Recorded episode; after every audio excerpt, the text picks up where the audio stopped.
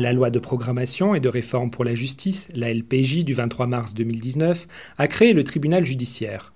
Jean Moineville, vous êtes magistrat au ministère de la Justice. Comment cela se passait-il avant la loi de programmation justice?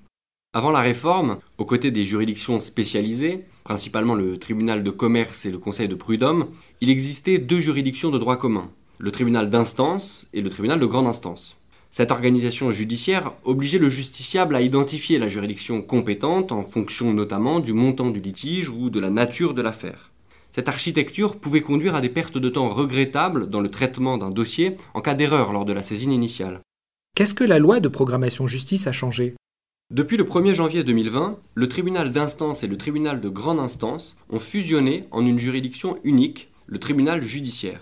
Cette fusion permet d'améliorer la lisibilité de l'organisation judiciaire pour le justiciable qui pourra s'adresser à une juridiction unique sans avoir à déterminer la juridiction compétente.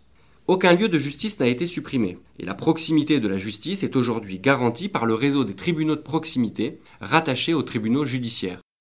Si les chefs de la Cour d'appel le souhaitent, ils peuvent même ajouter des compétences supplémentaires aux tribunaux de proximité afin de renforcer davantage la proximité de la justice. Un service d'accueil unique du justiciable, le SAUGE, est par ailleurs ouvert dans tous ces lieux de justice. Il permet à tous les justiciables d'être accueillis, orientés et informés sur les procédures judiciaires les concernant. Le SAUGE permet également aux justiciables de récupérer certains actes de procédure. C'est un point d'entrée procédural, mais uniquement pour les procédures non urgentes et qui ne nécessitent pas d'être assistés d'un avocat. Enfin, la création du tribunal judiciaire permet de mutualiser la gestion des ressources humaines et matérielles qui peuvent être mobilisées plus efficacement. Comment cela se passera-t-il demain? Pour illustrer le changement introduit par la loi de programmation justice, prenons l'exemple du département du Cantal. Avant le 1er janvier 2020, il existait dans ce département un tribunal de grande instance à Aurillac et deux tribunaux d'instance, l'un à Aurillac et l'autre à Saint-Flour. Depuis le 1er janvier 2020, seul un tribunal judiciaire est implanté à Aurillac et, pour garantir la proximité de la justice, un tribunal de proximité a remplacé le tribunal d'instance de Saint-Flour. Par ailleurs, il est possible à l'avenir, si les chefs de la cour d'appel de Rion l'estimaient nécessaire, que le tribunal de proximité de Saint-Flour traite, par exemple, des contraventions des quatre premières classes.